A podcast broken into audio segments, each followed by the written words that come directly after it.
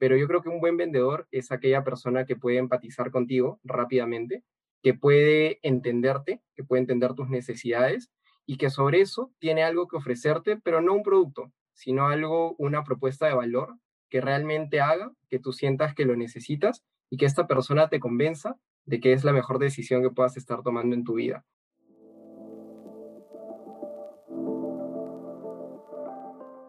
Hola, soy Joaquín Garaycochea. Y yo, Andrés Ruiz. Esto es Business Pills, el podcast que trae el empresariado encapsulado.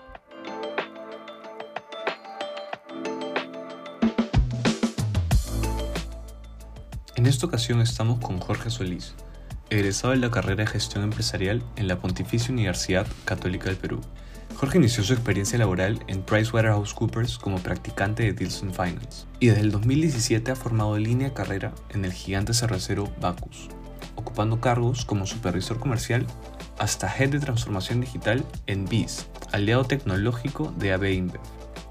En la entrevista Jorge nos cuenta sobre los retos que ha afrontado trabajando desde distintas ciudades y también habla sobre la importancia del e-commerce como instrumento para potenciar canales de venta tradicionales. Una entrevista llena de consejos y experiencias muy enfocados a su línea de carrera. Así que si te interesa conocer más sobre e-commerce, Bacus y marketing, quédate conectado en este episodio de Heavyweights and Business Pills. Transmitiendo desde Lima, miércoles 13 de octubre de 2022.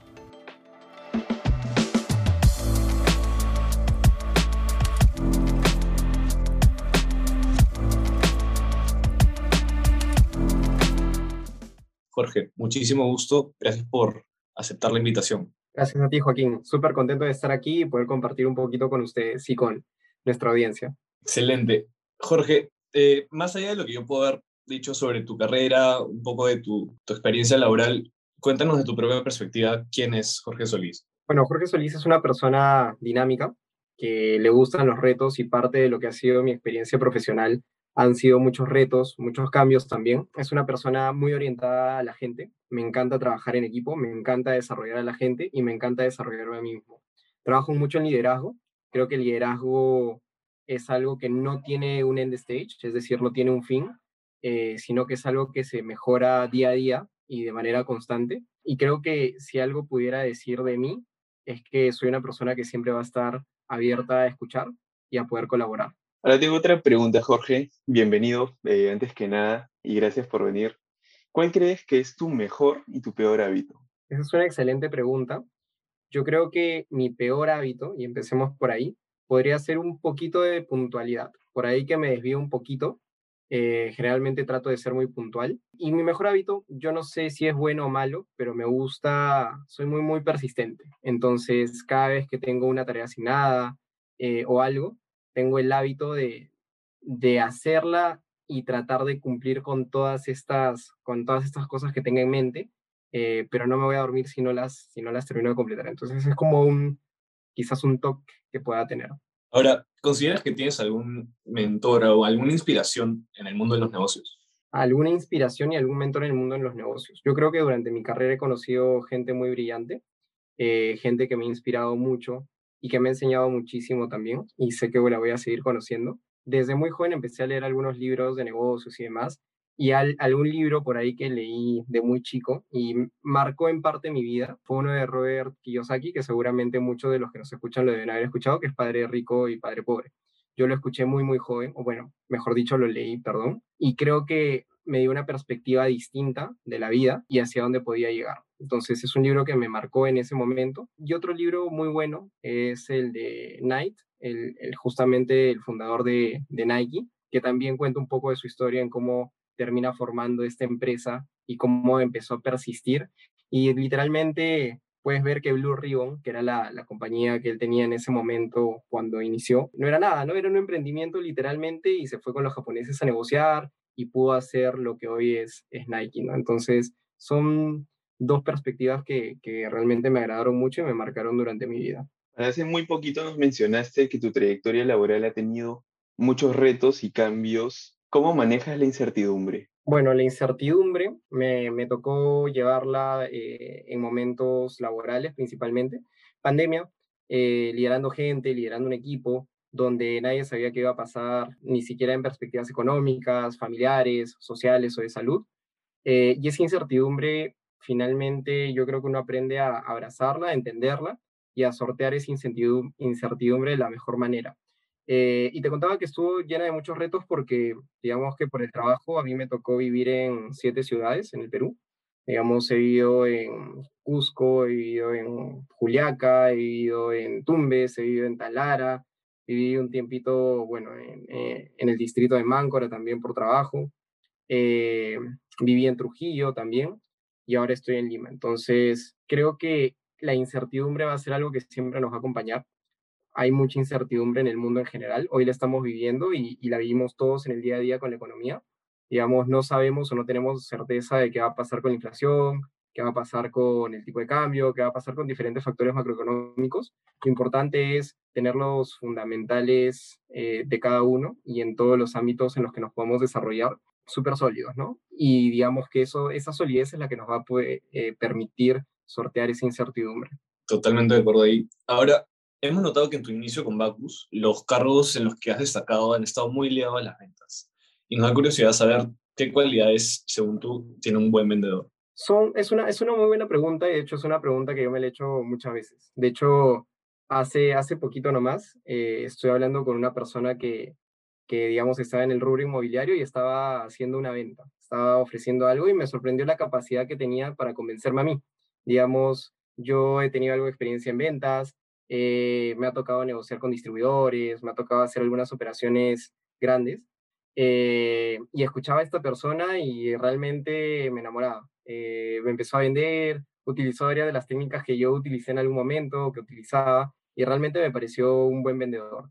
Pero yo creo que un buen vendedor es aquella persona que puede empatizar contigo rápidamente, que puede entenderte, que puede entender tus necesidades y que sobre eso tiene algo que ofrecerte, pero no un producto, sino algo, una propuesta de valor que realmente haga que tú sientas que lo necesitas y que esta persona te convenza de que es la mejor decisión que puedas estar tomando en tu vida. Y sobre eso definitivamente hay algunos valores que debería tener un buen vendedor porque no solamente es labia y poder convencer, sino también hacerlo de una manera honesta, transparente y que realmente tenga un propósito bueno, ¿no? Entonces, para mí un buen vendedor es eh, persistencia, más la combinación de todas las cosas que, les acabo de mencionar. Sí, definitivamente y totalmente de acuerdo con eso. De hecho, nos impresionó mucho también porque era muy adaptable todo ese tema de ventas porque cambiabas también de ciudades, ¿no? Entonces era cambios drásticos que probablemente hayan sido como esas, ese tipo de habilidades que has estado desarrollando. Ahora, llevas aproximadamente cinco años en Bacus. ¿Cómo escribirías una experiencia, tu experiencia en esta multinacional? Que algo tengo que decir es que estoy súper agradecido por las oportunidades que me dieron. Digamos, inicié mi carrera como supervisor comercial y sin experiencia en el mundo comercial y mucho menos en la industria de consumo masivo. Y creo que los retos que me pusieron desde el primer momento me ayudaron a, a crecer como persona profesional. Y básicamente ahí hay dos cosas, ¿no? La versión al riesgo que pueda tener cada uno, porque iniciar de cero, mudarte a una ciudad, ni bien sales de la universidad, eh, e iniciar un nuevo camino, yo creo que no es fácil y seguramente mucha gente se va a sentir identificada porque tenemos una cultura de, del centralismo limeño, ¿no? Creemos que las mejores compañías y, probablemente la industria se mueva generalmente acá, porque somos un país concentrado y eso es una verdad, pero salir fuera no está mal y de hecho es un riesgo, es un reto grande también, pero es parte de... Y mi experiencia acá ha sido enriquecedora porque me he sentido retado cada uno de los días que he podido trabajar en ABINBEP y, y lo que más me gusta de mi trabajo es que nunca voy a caer en la rutina porque siempre siento que hay algo nuevo para mí, un reto nuevo, eh, un problema nuevo y si no lo hay, literalmente nosotros lo creamos porque nunca estamos satisfechos con nuestros resultados y somos una compañía que siempre busca abrir gaps, abrir oportunidades. Entonces, realmente lo vivo día a día y me siento retado todos los días, ¿no? En el trabajo y eso creo que es súper bueno. Ahorita me surge, ¿qué, ¿qué fue lo más difícil de iniciar tu carrera en una multinacional? Yo creo que lo más difícil para cualquier persona es la inexperiencia y la confianza en uno mismo que la va ganando a medida que, que digamos, vas recorriendo un poco más la cancha, ¿no? Yo, yo creo que lo más difícil es enfrentarte a ti mismo cada vez que te miras al espejo y sobre todo en tus primeros días, porque no has podido estar todavía en la compañía, no sabes del rubro, es algo nuevo para ti, te levantas y te preguntas si eso está hecho para ti. Y esa confianza la vas ganando poco a poco y cada vez que vas avanzando, que vas moviéndote de posición, probablemente te salgan las mismas preguntas, pero lo que yo siempre me recuerdo es que hay gente que está apostando por ti. Y si hay gente que está apostando por ti, tú deberías ser el primero en apostar por ti, siendo tú mismo, ¿no? Entonces, para mí lo más difícil fue esa inexperiencia inicial eh, y entrar a un rubro nuevo, ¿no? Que seguramente también le pasa a mucha gente que nos está escuchando y que probablemente esté pensando en cambiar de trabajo o cambiar de trabajo. De hecho, eso que mencionas último de la, a ver, esta curva de aprendizaje es algo que relacionamos con otro concepto que hemos escuchado. Sabemos que las multinacionales son unas empresas en las que no solo puedes formar una línea de carrera, sino que a la larga, con toda la experiencia y todos los desafíos que tienes, se convierte como una escuela de negocios. ¿Qué has aprendido trabajando para AB o Bacus que no te fue enseñado en una aula universidad? Yo creo que, que 95% y lo que me acabas de decir es 100% cierto. Y también lo escuché a, una persona que, a la quien le tengo mucho cariño y que me lideró algunos años y me enseñó muchísimo. Y algo que él me decía es, en verdad, para mí, hacer esto o tener este trabajo es mejor que un MBA. Es como hacer 10 MBAs al mismo tiempo, porque el nivel de integración que tiene la compañía con otras compañías del mundo, eh, el nivel de tecnología que tenemos, y, un claro ejemplo de ello es, es BIS, eh, realmente te enseña cosas que, que, es muy difícil de ver en la universidad, porque la universidad, si bien tiene cosas muy buenas y te prepara para poder desarrollarte en un ámbito laboral, también es cierto que en muchos casos termina siendo algo teórica y que definitivamente es imposible cubrir eh, en una clase un ambiente real y problemas reales trabajando con gente, ¿no? Porque finalmente en la universidad muchas veces llevamos casos de estudio y con estos casos te pones en situaciones, pero es diferente ponerte en una situación y buscar una respuesta en un entorno un poco más relajado, donde, digamos, la presión viene de, de tu docente y demás, a estar en la vida real y si no pasa algo son millones de soles en impacto o es impacto a un consumidor, ¿no? Y un consumidor es valiosísimo. Eh, una mala experiencia para un consumidor tiene un impacto enorme. Entonces, digamos que sí siento que es un MBA constante eh, y es una experiencia invalorable, ¿no? Totalmente de acuerdo. ahora, nos comentabas que asumiste funciones dentro de Acus en cinco regiones distintas, siete ciudades. ¿Cuáles son estos retos, ya siendo, bueno, desde coordinador y demás hasta ejecutivo en Perú, fuera de los límites de Lima? Bueno, yo creo que los retos son varios. Primero tienes retos personales y los personales están en iniciar una ciudad nueva, sin conocer a nadie, eh, sin conocer la ciudad, las comodidades o, el tipo de ciudad en la que te puedas encontrar, ¿no? Eh, digamos, no todas las ciudades podrían tener las mismas comodidades o los mismos servicios básicos que, tienen otras. Y también tu entorno, tu entorno personal. Amigos, de repente si tenías algún hobby, no lo vas a poder hacer en alguna ciudad o de repente puedes encontrar la manera de hacerlo. Si es un hobby muy, muy específico, de repente es un poco difícil que lo encuentres. Eh, y hay muchas cosas o factores así como estar lejos de la familia, de repente la dificultad de viajar por la rutina que tienes, que son más retos personales. Y los profesionales están más ligados al reto en sí, ¿no?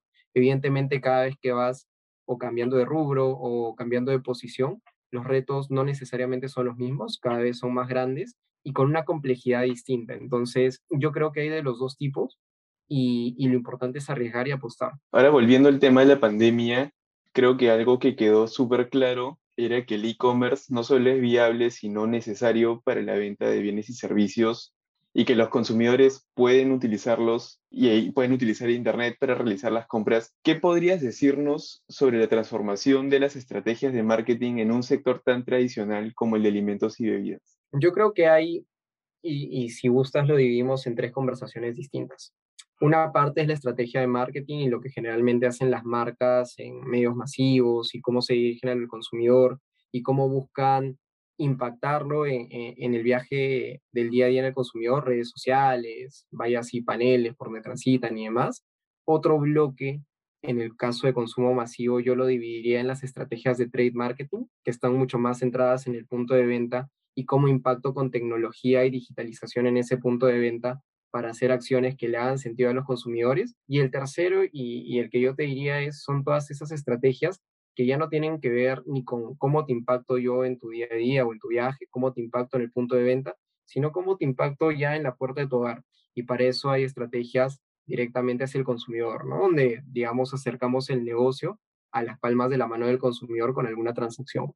Entonces, eso en cuanto a consumidores, pero también hay una gran vertiente en cuanto a canales, y es cómo empezamos a digitalizar el canal tradicional también, que por su definición es canal tradicional, que lleva muchos años y donde de repente tiene algunas desventajas frente a algunos canales más modernos como tiendas de conveniencia, supermercados y demás, y cómo llevamos tecnología y digitalización a esos puntos de venta. Entonces, la adaptación ha sido clave, pero también la innovación a punta de tecnología para poder desarrollar esos espacios. Esta es como una masterclass, creo, de, marketing, me parece increíble. Este, hace poco entraste a ser head de transformación digital en BIS, entonces, y entendemos que es una de las plataformas más grandes del mundo para todo lo que es tema de e-commerce en, en bebidas. ¿Por qué decides pasar al comercio digital? De hecho, yo creo que más que decidir pasar fue coger esa oportunidad que está frente a mí.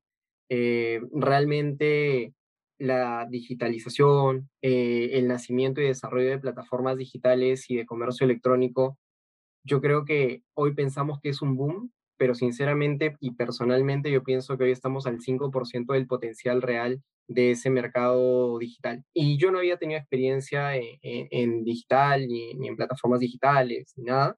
Eh, y eran una muy buena oportunidad, número uno, para aprender, para entender, pero también para aportar desde una perspectiva de mercado también. Digamos, habiendo pasado por eh, este proceso de, ventas y, de mercado y demás, creía que tenía algo para aportar ahí también. Y, definitivamente me siento muy agradecido nuevamente por haber tenido esa oportunidad y por hoy poder liderar el desarrollo de esta plataforma eh, en el Perú. De repente debimos haberlo preguntado antes de esta, de esta pregunta, pero ¿cómo, eh, para nuestros oyentes, qué es BIS y, cómo funciona? BIS es la plataforma B2B más grande del país.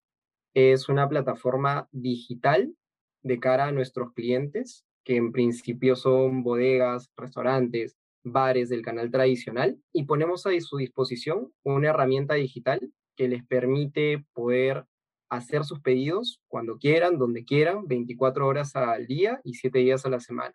Y solo para contextualizar un poco el impacto de esto, porque yo puede, creo que puede sonar chiquito, es históricamente lo que tienes en el canal tradicional y, y generalmente con las empresas de consumo masivo, es que dependes o de la visita del representante de ventas para la toma de pedidos o dependes de una llamada.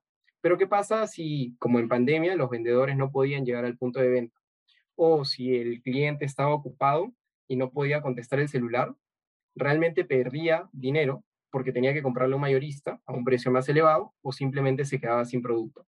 Hoy BIS soluciona eso, pero eso es el 2% de lo que es BIS, porque aparte de ser una herramienta de toma de pedidos, está movida por data, por algoritmos que tienen recomendaciones personalizadas por cliente y que le sugieren también productos que están comprando su competencia alrededor y que ellos no están comprando. Adicional a eso, tiene un programa de lealtad porque los clientes ganan puntos, así como nosotros probablemente ganemos millas o puntos de otras empresas, un cliente por comprar puede ganar puntos. Y ahora lo que yo les diría es, no solamente es una plataforma de toma de pedidos para nosotros, sino que realmente buscamos ser el marketplace más grande del Perú. Hoy, a través de BIS, no solamente puedes comprar cervezas eh, o productos que son nuestros, sino que puedes comprar atún, puedes comprar leche, puedes comprar licores, puedes comprar diferentes tipos de productos y categorías, incluso de aseo, de cuidado personal. Eh, y algo que vamos a lanzar ahorita ya en los próximos meses son productos digitales también. Es decir, que los clientes van a tener la posibilidad de vender recargas de celulares o telefónicas, por ejemplo, eh, a través de BIS. Y sobre eso tenemos no solamente BIS, que es el aplicativo, sino tenemos diferentes productos digitales porque hemos vivido una transformación digital real, que no es un aplicativo, no es un proceso, es una transformación de compañía como un todo. Y para eso, eh, BIS realmente ha sido una transformación para nosotros. Excelente. Ahora va a haber un pequeño cambio en el tipo de preguntas que hemos estado haciendo eh, y, y queremos saber ¿Cómo te mantienes actualizado sobre las nuevas estrategias de marketing o de repente la competencia hoy en día? Yo creo que esa es una excelente pregunta y, gracias Andrés porque de hecho yo también tenía muchas preguntas sobre eso, de cómo mantenerme actualizado, debería llevar cursos necesariamente, debería meterme un diplomado para saber qué está pasando hoy en día eh, o cuáles son las nuevas estrategias que están saliendo. Yo creo que hoy la tecnología nos pone a la mano una infinidad de posibilidades. Cosas que yo uso regularmente y se los comentaba al inicio son podcasts. Empiezo a escuchar algunos podcasts de diferentes temas, no solo para saber qué está pasando con la economía, sino también para conocer diferentes puntos de vista y perspectivas de cosas que suceden hoy que están relacionadas a los negocios. Eh, sigo algunas páginas en LinkedIn porque digamos que siempre tenemos algo de tiempo libre para scrollear algo y prefiero entrar a LinkedIn y ver alguna publicación. Eh, el otro día una persona que seguía publicó, por ejemplo, 100 libros que deberías leer eh, en los negocios. Y me parecieron libros brutales. De hecho, solo había leído tres, creo, de los 100. Eh, y realmente son libros que probablemente también sean un MBA por sí mismos. Em, y lo otro es parte de, de entender un poco y de buscar información también sobre agencias especializadas. Eh, tienes muchos informes de Kantar, Deloitte, eh, del mismo Price, que realmente te van contando un poco cuáles son las perspectivas de acá 5 años, de acá 30 años, de acá 10 años. Eh, depende mucho del rubro en el que te encuentres, pero yo trato de buscar un poquito de todo y empezar a jalar. Eso no quiere decir que, que meternos un curso o algo sea malo. De hecho, yo estoy ahora viendo qué cursos podría seguir y en algunas universidades afuera y demás, porque definitivamente la parte académica también es riquísima, pero mi punto es, no solamente necesitamos inscribirnos en algo regular, recurrente y fijo, sino que hay muchas fuentes de información que nos pueden permitir mantenernos actualizados. Por supuesto. Y Jorge, entendemos que tú tienes experiencia como consultor. Eh, ¿me, podrías confirmar si, si sigues manteniendo este, este tipo de actividad adicional a lo que haces en, en BIS? Eh, no, no, de hecho estoy dedicado al 100% desde que entré a Bacus en realidad, digamos, es, ese periodo que tuve consultorías y demás, principalmente lo desarrollé en Price, eh, con diferentes empresas, ¿no? Pero digamos que fue cuando iniciaba en el mundo laboral. Claro, ¿y sería algo que te gustaría hacer a futuro tal vez? Ya teniendo, claro, toda esa gama de experiencia con visto, lo que es transformación digital, tal vez sería una de esas las formas en las que podrías ser eh, tú un consultor de eso, ¿no? Yo creo que sí, sería algo que me gustaría, pero no por el sentido de hacerlo por, digamos, por seguir creciendo, por dinero, sino porque creo que parte de, desarrollarnos y crecer profesionalmente también tiene que tener algún sentido de aporte con la sociedad. Y si hay algo que yo pueda compartir y que la gente, las empresas, eh, públicas o privadas, valoren, yo estaría feliz de poder contribuir con eso, ¿no? Eh, pero creo que sí sería algo que me guste más adelante. ¿Y sientes que esta experiencia previa que tuviste en, en Price eh, te ayudó en algún tipo, en alguna manera, en tu desempeño en Bacus? Definitivamente. Eh, de hecho, yo quería quedarme en el rubro de finanzas. Eh, toda mi carrera universitaria la hice pensando que iba a ser financiero, CFO de alguna empresa en algún momento y demás. de hecho, trabajaba en el área de deals y, y M&As, entonces realmente hacía valorizaciones de empresas, valorizaba opciones, veía futuros, veía betas comparables y demás, y estaba súper metido y afanado en ese mundo hasta que probé el mundo comercial. Y me tocó salir, subir a un camión de reparto, ir a negociar algunas cajas y me encantó. Eh, pero creo que mucho de, de, ese análisis y esa profundidad financiera eh, me sirvió en muchas etapas en, en mi trabajo hoy, ¿no? Justo ese, ese punto de las prácticas era algo que nos llamó la atención porque era full finanzas y después el, el, el paso o el salto a la parte comercial fue algo que nos jaló el ojo, ¿no? Bueno, Jorge, llegamos al momento de la pregunta que te mencionó Joaquín, la pregunta sello. No es para nada algo complicado, es más o menos un, una oportunidad para que nuestros oyentes escuchen de repente un consejo que tú te darías a un momento en el pasado y considerando lo que hemos conversado, si pudieras decirle algo a Jorge antes de ingresar a Bacus o a BIMBEP, ¿qué le dirías en esta transición de, de Price a Bacus, ¿no? del finanzas a comercial? Si tuviera algo que decirme es, toma el desafío, abrázalo y sigue para adelante, pero sobre todo confía en ti mismo. Yo creo que es algo, sobre todo, a ver, hace, y, ahí para contarles un poquito, hace unos meses hice un examen internacional de, de una prueba de aptitudes y, y, para conocerse uno mismo, sobre todo, porque yo creo que conocerse uno mismo es algo que todo profesional necesita para poder conocer en qué aspectos debería mejorar. Y dentro de algunas preguntas que me hicieron y demás, eh, me llamó mucho una por los resultados. porque decía que generalmente en esta zona de Latinoamérica, bueno, en, Sudamérica mejor dicho, eh, tenemos mucha aversión al riesgo y no nos gusta vivir en, incertidumbre. ¿Y por qué es eso? Eh, no, es, es, un aspecto mucho más cultural, porque digamos que el promedio o la media en Sudamérica es mucho más baja de la media en Europa.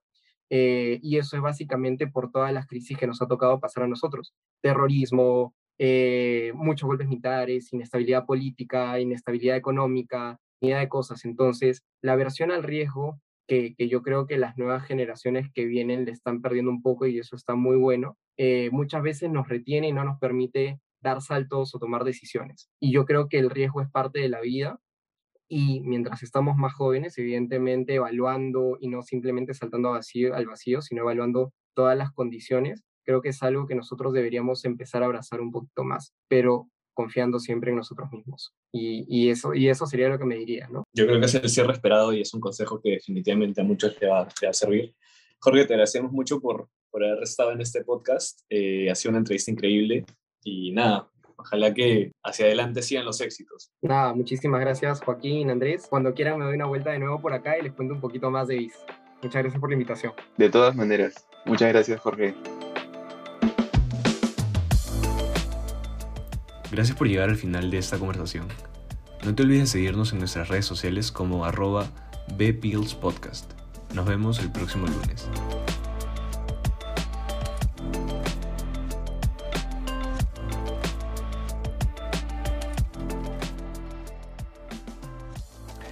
Este episodio no habría sido posible sin el trabajo en conjunto del equipo Business Pills.